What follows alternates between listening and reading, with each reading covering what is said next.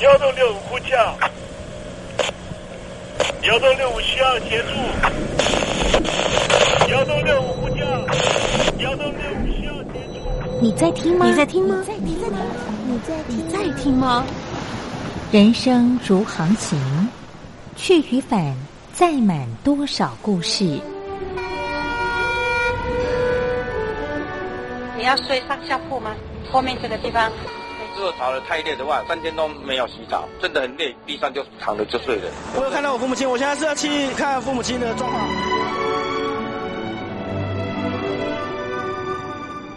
聆听故事湾，让每个故事找到属于自己的码头。我到了那儿以后，我们就往妈妈家去。我一到那边，就感觉我妈妈已经她能够活活下来都不容易。我知道，他没他没跟我讲，我也不敢问，好好苦。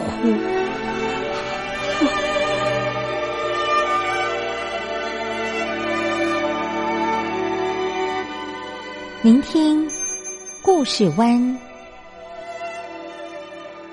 聆听故事湾。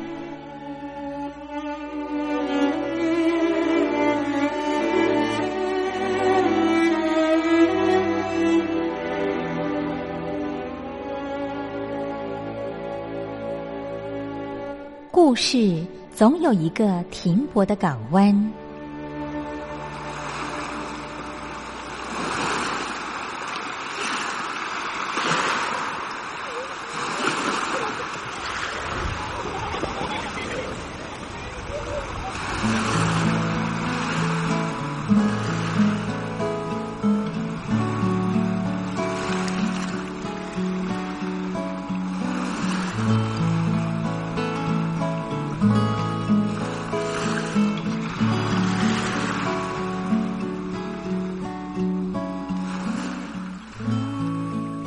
一二三四五六七七六五四三二一，大陆听众朋友您好，我是您的好朋友东山林，在台北问候您。正在为您进行的栏目就是聆听故事湾，一二三四五六七七六五四三二一，全年无休，每天在空中为您服务。您在每天的凌晨三点十分，或是傍晚的六点十分，都可以在光华之声频道收听到这个栏目。聆听寰宇趋势，不用太多解释，因为聪明的你心中自有诠释。亲爱的听众朋友，我们的节目早晚各一次，听众朋友你可以选择最适宜的时间，和东山林共度这短暂的五十分钟的时光，就在光华之声的频道空中相见。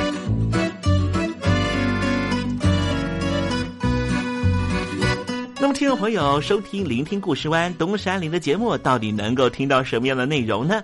尤其啊，我们环宇全世界，焦点放到神州大陆啊，光是整个中国大陆呢，就有将近九千家不同的大大小小的电台了。我们的节目到底有什么不一样的地方呢？嗯，让东山林自吹自擂一下吧啊。宫中频道何其多，赵钱孙李挺能说。热点平地上直播，仔细听来差不多。直播室外领导多，你说他能怎么说？开场才说茶黑窝，碰上土狼不敢摸。主播低头翻翻稿，导播左右反复搓，想到孩子泪婆娑。好了好了，都别说，且听东山林怎么说。东山林不是红太狼，也不是那喜羊羊，亲亲海上一叶舟，才能自在自在说。客官呐、你拉把椅子随便坐，袒胸露背床上卧，怎么自在怎么做，就当这是自己家，自己家。睁大眼睛，show time！Hello，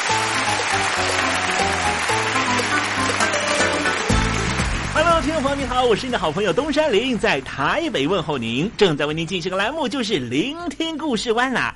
为什么节目的开场要这样的隆重呢？因为在凌晨三点钟的时候才进行我们的节目啊。听众朋友可能正在打瞌睡之中，或是呢在睡梦之中，所以呢要赶快把听众朋友呢让那瞌睡虫踢到九霄云外啦。听众朋友，今天的节目非常的精彩，千万不要错过喽。那么精彩的内容到底包含了什么呢？赶快让东山林为您报告。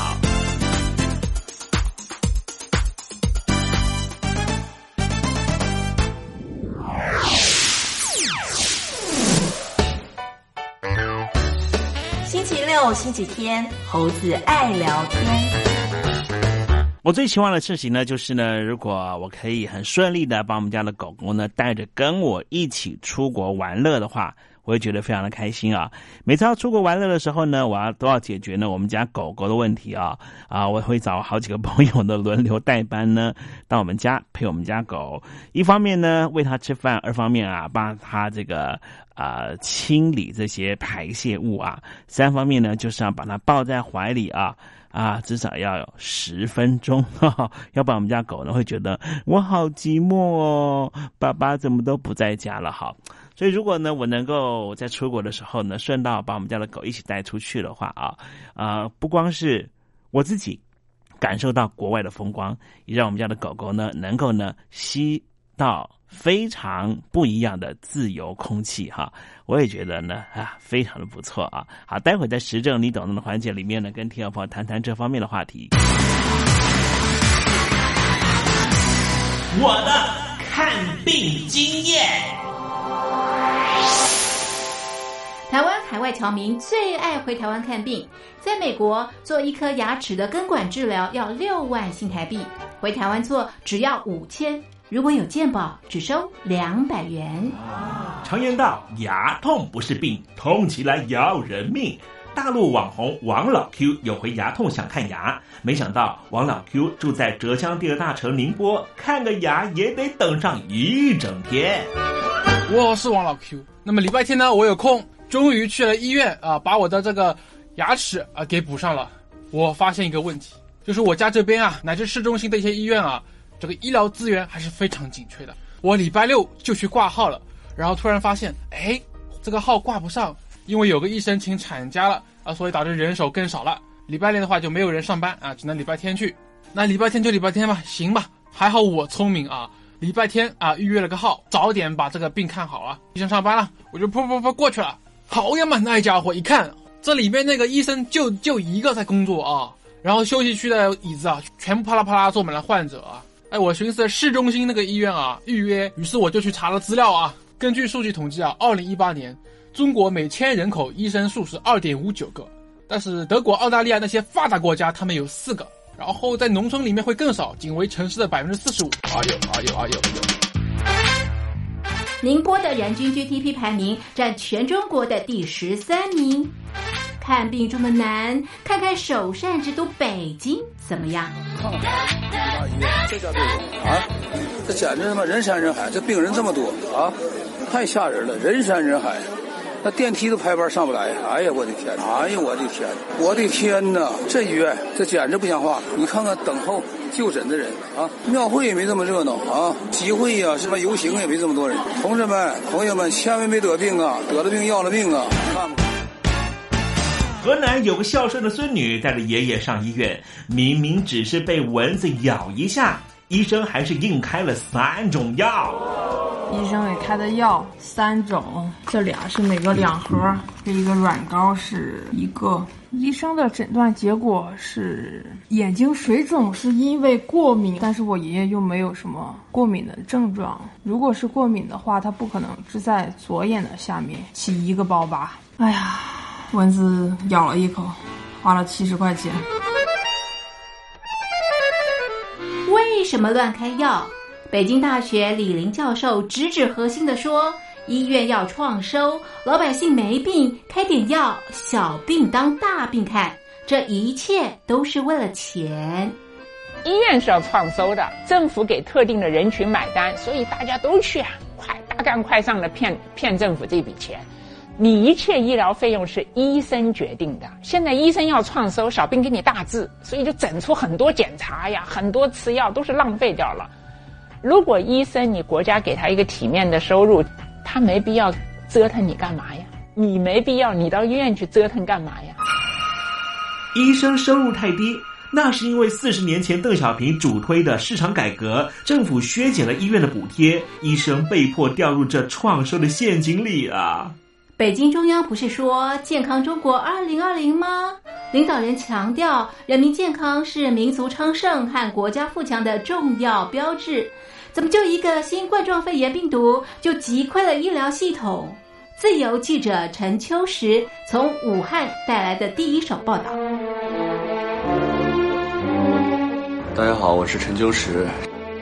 如果你到医院，你明知道你就算到了医院，你也住不了院。你也做不了检测，那你还去医院干嘛？中国以前老说我们不要关心蛋糕分的均不均匀，我们先把蛋糕做大再讨论怎么分蛋糕的问题。现在就是他妈蛋糕不够大，不够分呐！如果你是医生，有有一万几万人病人找你要做检测要做鉴定，你手上只有一百个几百个检测盒，你怎么分？所以就这东西不够用，很多病人就在家里面，就是跑了五五六家医院，没法。有检测盒你就排吧，你排到这个检测盒你才能确诊，你确诊了才能进医院。甚至我去的每一家医院都说床位不够，都说没有床位。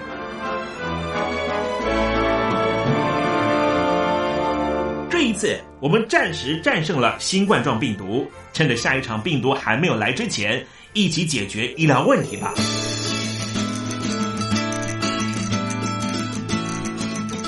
告诉我你的看病经验。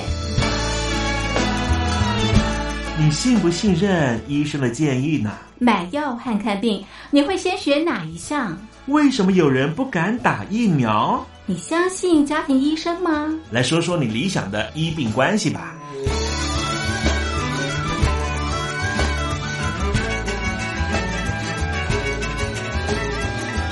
把你的想法写下来，寄到台北邮政一千七百号信箱，或是寄到 lily 三二九小老鼠 ms 四五点 highnet 点 net。我们会抽出十份可以让你穿越屏障、吸取新知的知识接收器，让你充分感受到学海无涯、万分自由的喜悦。告诉我你的看病经验。现在，请。习近平同志讲话。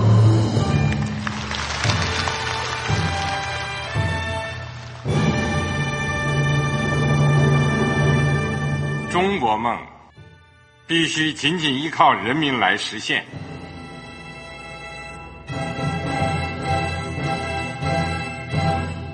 好国民得关心家事、国事、天下事。呃，谢谢发言人。我们注意到啊，现在那个外面有很多关于前中央政治局委员周永康的一些消息和报道。我不知道发言人对这个事情有没有什么可以呃透露、可以披露的。国家对于公事啊，不是什么东西都要公示的。我只能回答成这样了，你懂的。作为天津市来说，每年要偿还的这个公路建设的贷款量有多大？哎，这个。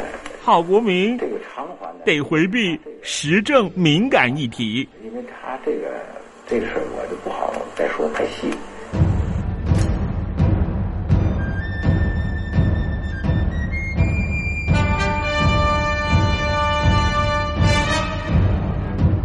我们要坚持人民当家作主，坚持人民主体地位。任何官方不宜说太细。期望您体谅的话题，尽在实证，你懂的。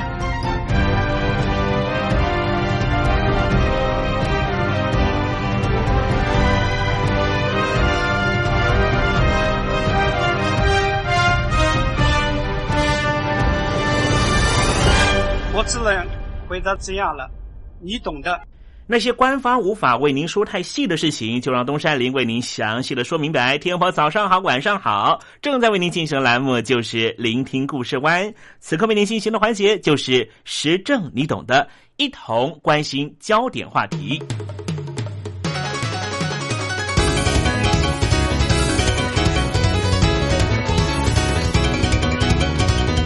大家都说美国是一个讲求人权的国家，不光如此，美国也讲求动物权。美国人今后带宠物去美国纽约游玩，不会觉得麻烦了，因为纽约的甘乃迪机场要推出名为“方舟”的全球第一座动物航厦，将会服务狗、猫、马、牛、山羊、树懒、鸟、兔豚、猪。绵羊、企鹅等动物，希望能够协助动物消除飞行前的紧张。这项服务在二零一六年年初启用。方舟占地大约五千平，造价高达了四千八百万美元，预计每一年收入可以达到一亿零八百万美元，可以说是非常有效的投资。新建方舟航厦的是方舟发展建设公司。这家公司最近和纽约市政府签订了三十年的合作计划。方舟是由甘乃迪机场一栋已经拆卸的货运大楼改装而成的，完工之后仍旧需要获得美国农业部的批准才能够正式营运。方舟的主要任务是动物检疫，并且提供可控制温度的车辆在机场和航厦之间接送动物。方舟建制多种宠物设施，包括美容院、康复中心、草坪、鸟舍，还请康奈尔大学兽医系提供二十四小时的服务。如果想在过夜，还有一个度假村，由专业的公司经营。狗可以在里面收看平面电视、接受按摩治疗等等。猫咪则有专属的真实丛林。主人还可以透过网络摄影机监看宠物的一举一动。方舟还为企鹅设立了一个专属空间，可以确保它们的隐私。还有一间最多肯安置七十匹马、一百八十头牛的大型马厩。方舟的设计公司表示，在设计过程中一直和兽医、动物专家密切讨论，希望创造更为人性化。更为动物人性化、更有效率的动物旅行模式，降低动物在飞行过程中受到的压力，确保飞行过程安全无虞。不过，想要让宠物享受这项服务，代价颇高。例如，度假村里面推出的狗儿套房，每天就要价新台币一千五百元，折合人民币要三百元。如果想要让狗狗享受更高级的设施，例如人类睡的大床，每天至少要花新台币三千元，人民币六百元。其实，世界各国都会在机场、港口或是边界管制站设置动物的检疫中心，主要包括入境检疫、出境检疫、过境检疫三大业务。因为现在养宠物的人是越来越多，不少人选择养一只宠物来疏解心中的寂寞。所以，人们当然愿意花更多钱在宠物身上。不仅要吃得好、睡得好、穿得好，有越来越多旅客更希望和自己的小宝贝、小宠物一起出游，甚至搭飞机。最近有一则宠物狗跑出航空托运箱，跑到机场跑道被压死的新闻，引起了众多媒体和动物保护人士的关注。那么，民航相关于携带宠物搭乘飞机的规定到底是什么呢？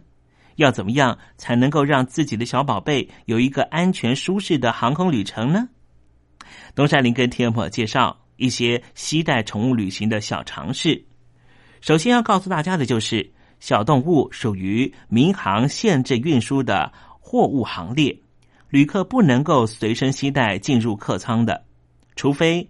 你带的宠物哦，不能说它是宠物了，因为它是工作犬，像是导盲犬或是助听犬。如果经过航空公司的同意，是可以放在客舱里面一同运输的。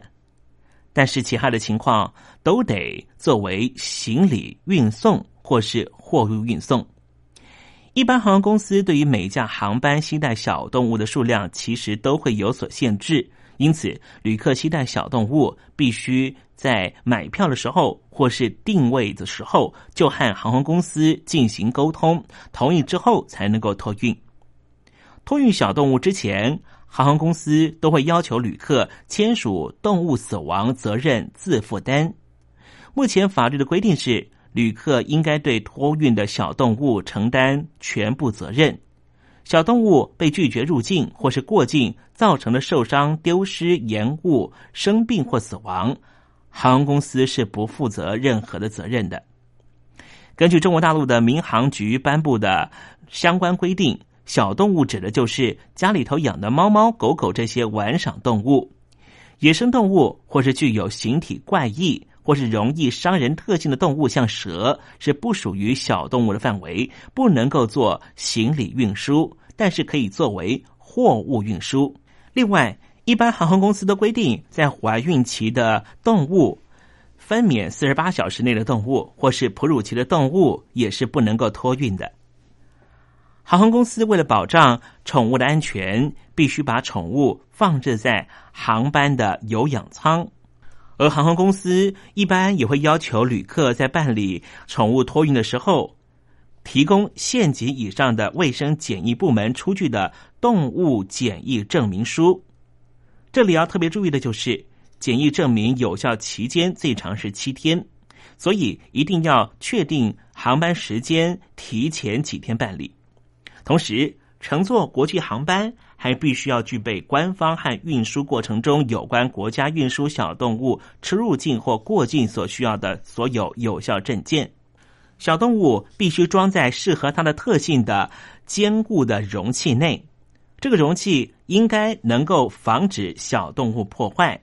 也避免它逃出来，或是伸出容器以外，损害到旅客行李或是其他的货物，并且能够防止粪便溢出，以免污染航空器的设备或其他物品。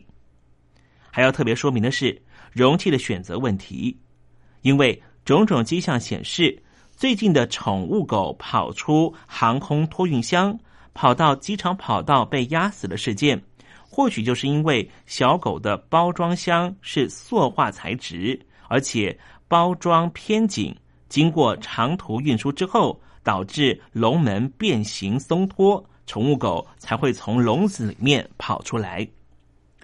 在台湾，一直在二零一三年七月以前都不是狂犬病的疫区，因此当时有很多台湾的旅客会带着自己家的小狗小猫到日本玩乐。因为带这些宠物猫狗去日本非常简单，只要到兽医那里打预防针，然后到台湾的农委会填资料，再向日本农林水产省提出申请，就可以非常轻松的带着小狗去日本，不管是旅行、游学、工作或是移民。但是自从台湾出现了狂犬病之后，小狗出国就变得非常困难。就像中国大陆长期以来一直是狂犬病的疫区一样，狗狗出国必须先观察六个月，而一般的台湾航空公司，像是华航、长荣这些国际航空，也都是可以带小狗坐飞机的，不过只能够坐在货舱里面。只有像美国系列的航空公司，像是达美航空，非常愿意让小狗跟主人一起上飞机，坐在客舱里面。果然，美国是很讲究狗权的国家。普遍来说，一般飞机大多只能够容许两只小狗上飞机，并且放在主人的座位底下，而且要买票，一只多加美金两百元，大约是新台币六千元，折合人民币大概是一千两百元。其实，只要符合航空公司的宠物手提行李的规定。都是可以把你们家的狗狗、猫猫带到达美航空公司的航班上面，带你飞到世界各地的。刚才东山林提到，世界各国都会在机场设置边界的动物检疫中心。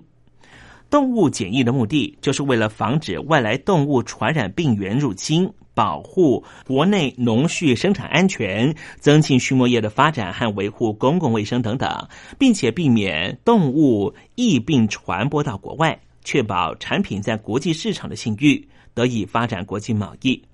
在入境检疫的部分，货主或是代理人在进口动物的时候，必须事先提出申请，办理检疫审核手续。如果需要隔离检疫，就必须在检疫机关指定的场所进行。如果是透过交换、赠送、援助等方式输入动物的时候，就必须要附上输出国家动物检疫机关出具的检疫证书。事后还必须要消毒运送动物的车辆。在出境检疫方面，货主或是代理人在需要经过检疫的动物出境之前，必须向检疫机关报检；出境前必须经过隔离检疫的动物，则必须在检疫机关指定的隔离场所进行隔离。在过境检疫方面，货主或是代理人要输运动物过境的时候，必须事先获得检疫机关的同意，并且按照检疫机关指定的机场、港口或路线过境。而装载过境动物的运输工具、装载的器具、饲料和铺垫的材料等等，也必须要符合检疫的规定。总而言之，在这一个人类和宠物的距离越来越贴近的时候。其实，航空公司和国境的检疫单位也提供了更为人性化的服务。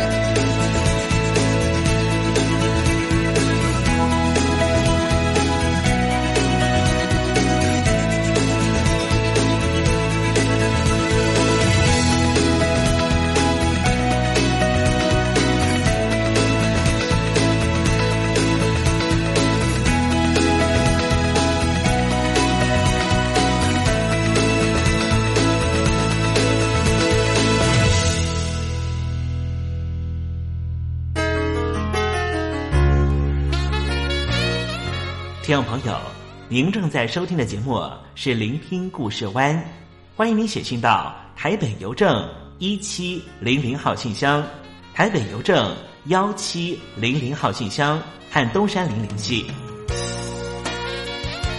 东山林就是东边的山里有只麒麟的东山林，东山林等候您的来信哦。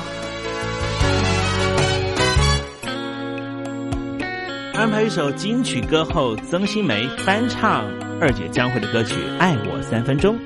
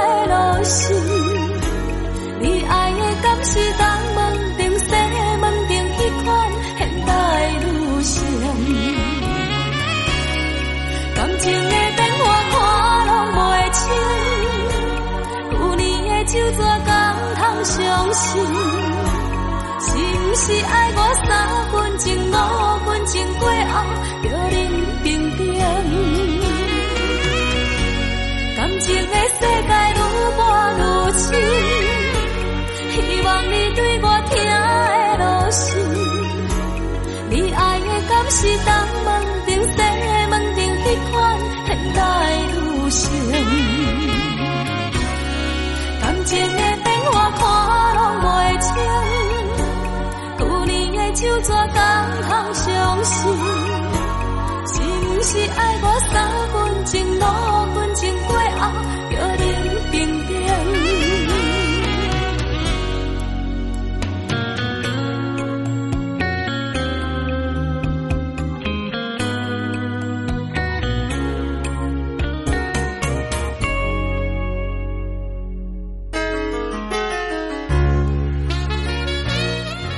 听众朋友，您正在收听的节目是《聆听故事湾》，欢迎您写信到台北邮政一七零零号信箱，台北邮政幺七零零号信箱和东山林联系。东山林就是东边的山里有只麒麟的东山林，东山林等候您的来信哦。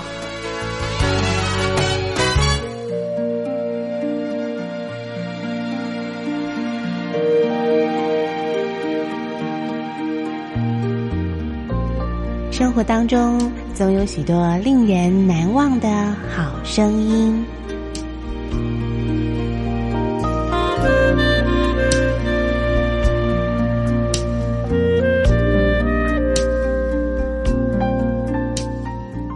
电台真心推荐，只想给你最好听的好声音。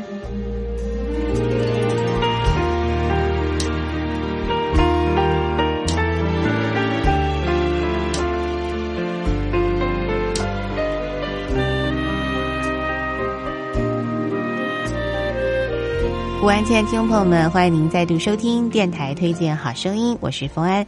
在节目当中呢，要为您推荐这张专辑啊，这个音乐呢听起来非常的舒服，很适合呢在礼拜天的早上呢啊泡上一壶好的咖啡，慢慢享受难得的这个悠闲时光哦。那么这张专辑名称呢就叫做《星期天早晨的咖啡》。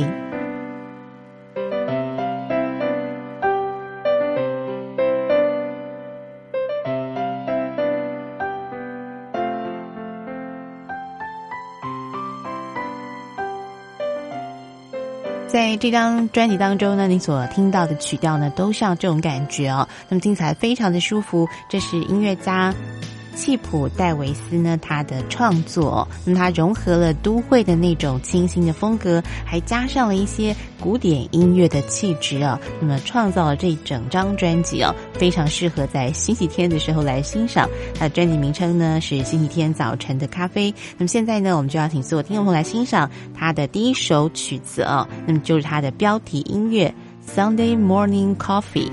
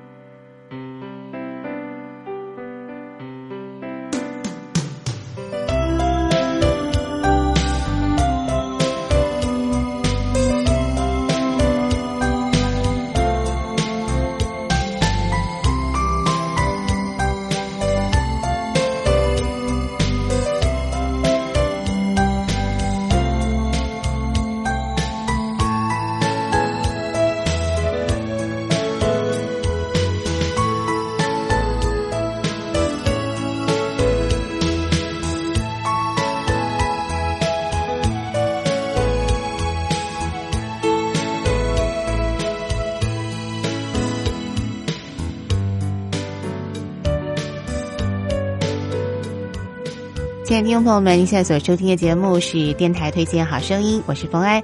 今天节目当中为您推荐的是由齐普戴维斯担任配乐的一张星期天早晨的咖啡演奏专辑哦。那么整张专辑呢，都呈现出犹如刚才您所听到的标题音乐啊，这个星期天早晨的咖啡那样的曲子感觉哦。那么接下来呢，我们请听众朋友呢继续来欣赏另外一首啊，也是专辑当中的曲子啊，《Sunday Sonata》，一块来欣赏。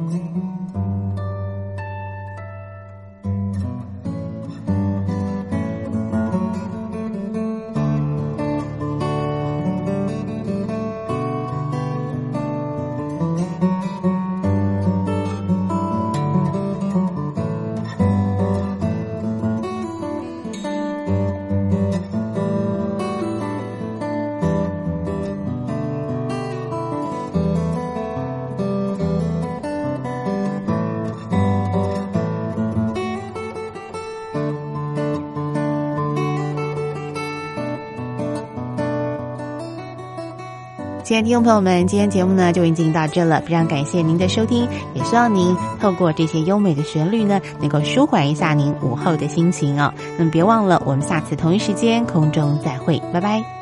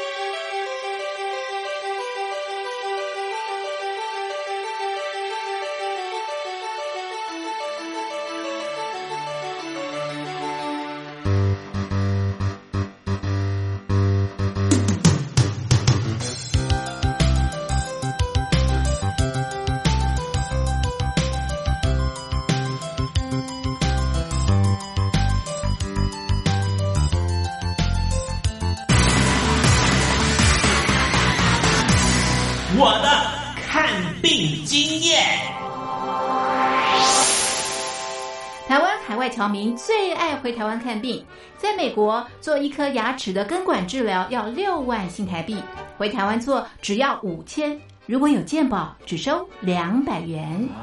常言道，牙痛不是病，痛起来要人命。大陆网红王老 Q 有回牙痛想看牙，没想到王老 Q 住在浙江第二大城宁波，看个牙也得等上一整天。我是王老 Q，那么礼拜天呢，我有空，终于去了医院啊，把我的这个牙齿啊给补上了。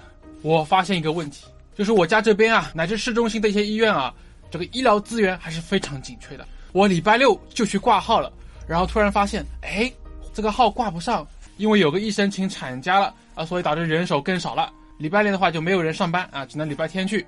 那礼拜天就礼拜天吧，行吧。还好我聪明啊，礼拜天啊预约了个号，早点把这个病看好啊。医生上班了，我就噗噗噗过去了。好呀嘛，那家伙一看，这里面那个医生就就一个在工作啊，然后休息区的椅子啊，全部啪啦啪啦坐满了患者啊。哎，我寻思市中心那个医院啊预约，于是我就去查了资料啊。根据数据统计啊，二零一八年。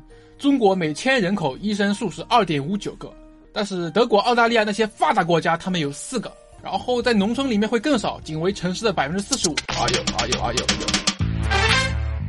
宁波的人均 GDP 排名占全中国的第十三名。看病这么难，看看首善之都北京怎么样？啊，这简直他妈人山人海，这病人这么多啊，太吓人了，人山人海。那电梯都排班上不来，哎呀，我的天！哎呀，我的天！我的天哪！这医院这简直不像话！你看看等候就诊的人啊，庙会也没这么热闹啊，集会呀，什么游行也没这么多人。同志们、朋友们，千万别得病啊！得了病要了命啊！看。河南有个孝顺的孙女带着爷爷上医院，明明只是被蚊子咬一下，医生还是硬开了三种药。医生给开的药三种，这俩是每个两盒，这一个软膏是一个。医生的诊断结果是眼睛水肿，是因为过敏，但是我爷爷又没有什么过敏的症状。如果是过敏的话，他不可能只在左眼的下面起一个包吧。哎呀，蚊子咬了一口，花了七十块钱。为什么乱开药？北京大学李林教授直指核心的说：“医院要创收，老百姓没病开点药，小病当大病看，这一切都是为了钱。医院是要创收的，政府给特定的人群买单，所以大家都去啊，快大干快上的骗骗政府这笔钱。你一切医疗费用是医生决定的，现在医生要创收，小病给你大治，所以就整出很多检查呀，很多吃药都是浪费掉了。”如果医生你国家给他一个体面的收入，他没必要折腾你干嘛呀？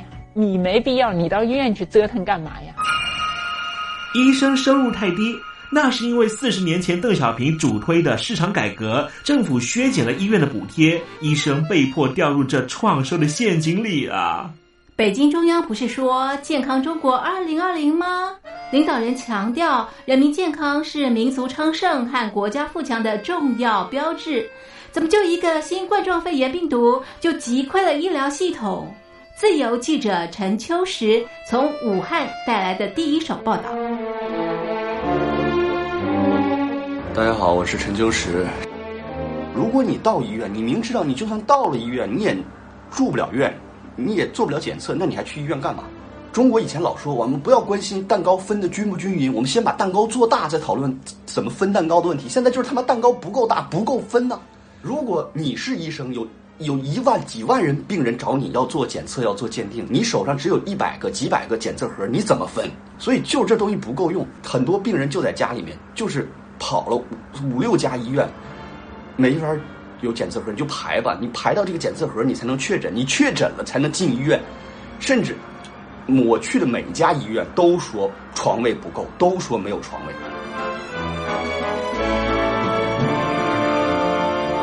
这一次我们暂时战胜了新冠状病毒，趁着下一场病毒还没有来之前，一起解决医疗问题吧。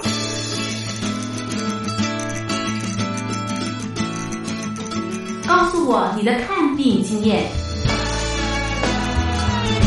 你信不信任医生的建议呢？买药和看病，你会先选哪一项？为什么有人不敢打疫苗？你相信家庭医生吗？来说说你理想的医病关系吧。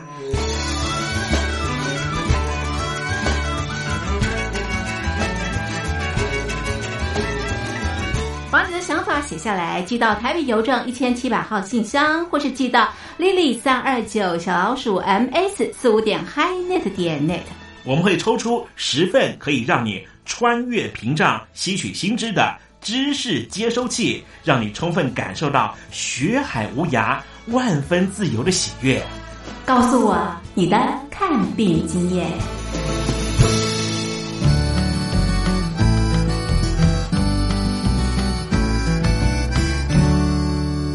蜡烛有心还惜别，替人垂泪到天明。又到了说再见的时候，一下子东山里也不知道该如何传达心中对您的情意。又看着导播的手势，也看着倒数的时针，突然之间，东山里想到了唐朝诗人杜牧的这一首残断的诗句，只能够借物传达东山林对你的情意了。